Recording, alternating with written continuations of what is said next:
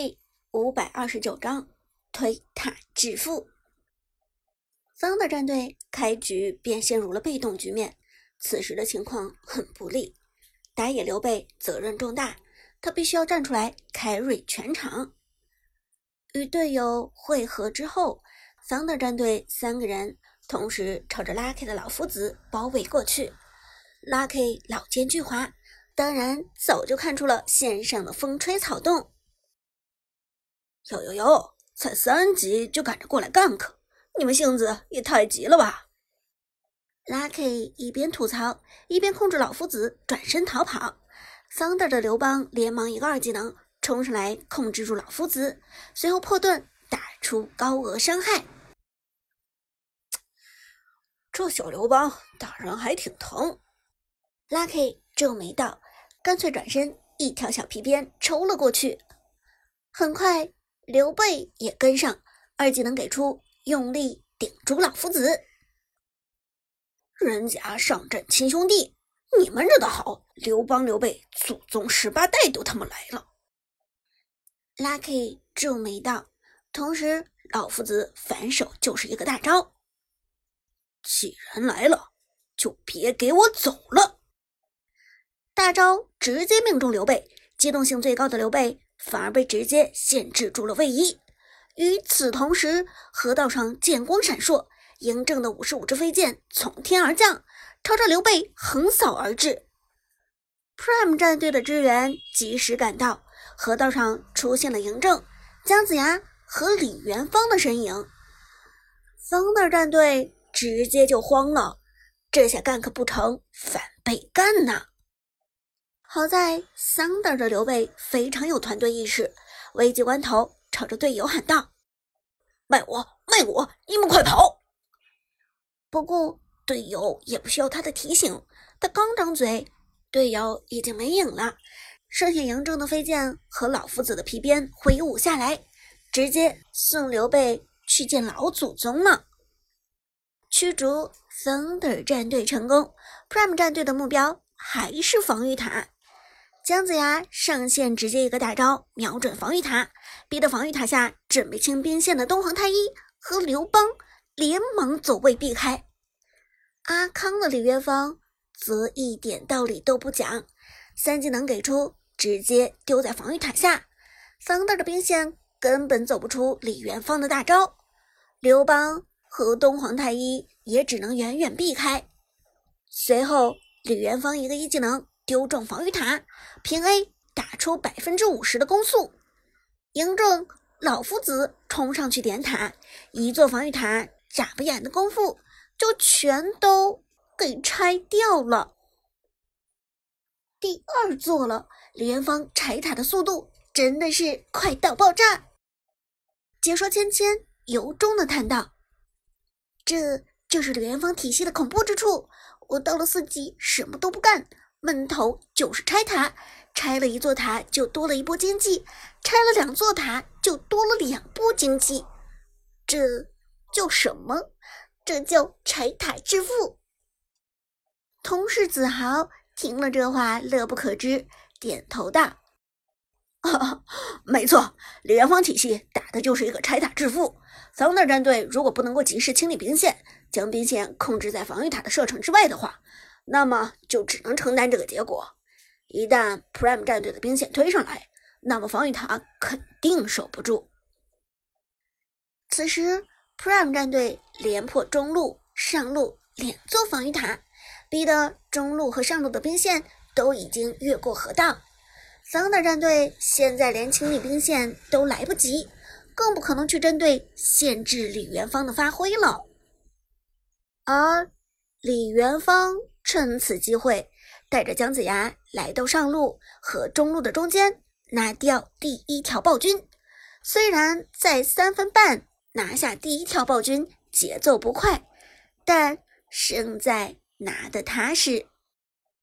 桑德战队根本连限制李元芳的可能都没有，任凭李元芳拿下了这条暴君。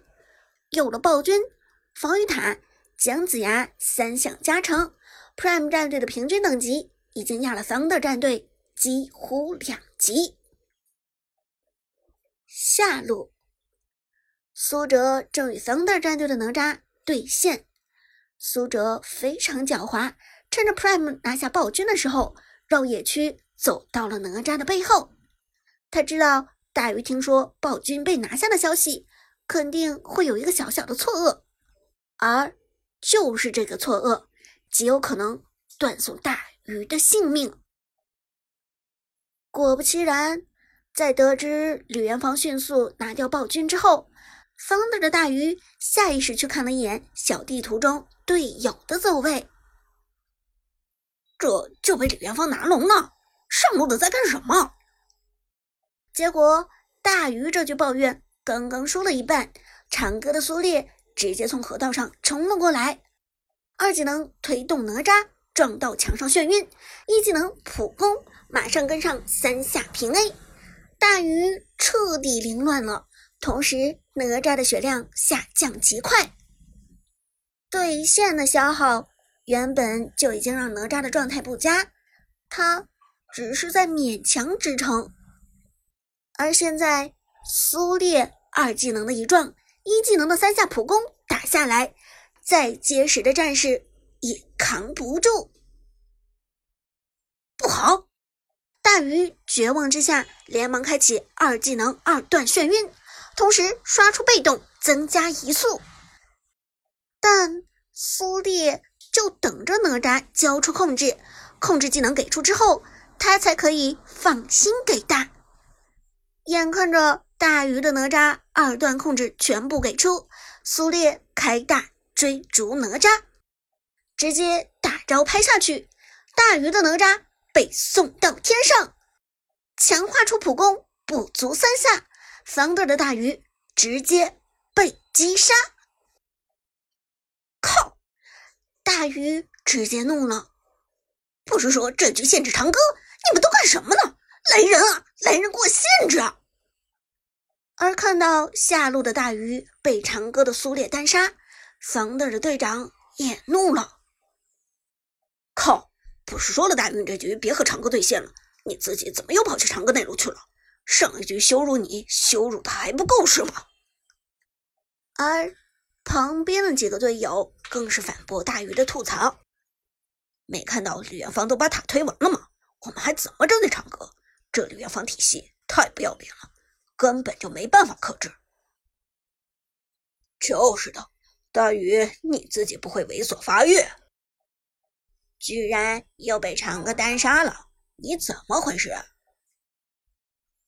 而中路的武则天则稍显冷静，别着急，先退一退。姜子牙和李元芳后期都比较无力，先顶住再说。随着下路大鱼的哪吒被苏烈单杀，姜子牙立即游走过来支援，帮助苏烈拿下了下路的防御塔。截止到目前为止。比赛刚刚过去五分钟，但 Thunder 战队的三路外塔都已经被拔除了。我们看到 Thunder 战队现在的情况已经很被动了，上中下三路的外塔都没有了。子豪摇头道：“因为三座外塔和一条暴君，Prime 战队的经济也已经完全超过了 Thunder 战队。”现在 Thunder 战队的局面很被动了，关键看他们想怎么打吧。旁边的芊芊道：“现在 Thunder 唯一的办法就是拖住，然后仔细寻找时机。但阿康的李元芳打得非常凶，肯定不会给 Thunder 喘息的余地。三路外塔都被破掉，Prime 战队完全可以大规模入侵野区了。”一旦 Thunder 战队被滚雪球，那么这场比赛就没法打了。话音未落，Prime 的李元芳果然在刷掉了双 buff 之后，带着姜子牙和苏烈入侵 Thunder 的野区。此时上中下三路的兵线，Prime 战队都已经逼过河道，Prime 战队有着非常良好的视野。Thunder 战队。很快意识到了敌人的入侵，但他们现在还在犹豫要不要反扑一波。如果反扑的话，就相当于是顶着前期非常大的经济逆差团战。但如果不反扑，Prime 战队持续滚雪球下去的话，则极有可能将经济差拉得更大。在 Thunder 战队犹豫的时候，Prime 战队已经成功清理了下路的野区，同时往上路进军。而 Thunder 战队的打野刘备则完全被限制在野区之外，根本不敢上前去窥探情况。看到这一幕，Thunder 的刘备有点承受不住了。兄弟们，是死是活也得拼一波了。咱们现在都被 Prime 战队给压死了，再拖下去，这场比赛直接投降算了。听了这话，中路的武则天把心一横，沉声说道：“那做好准备，我现在给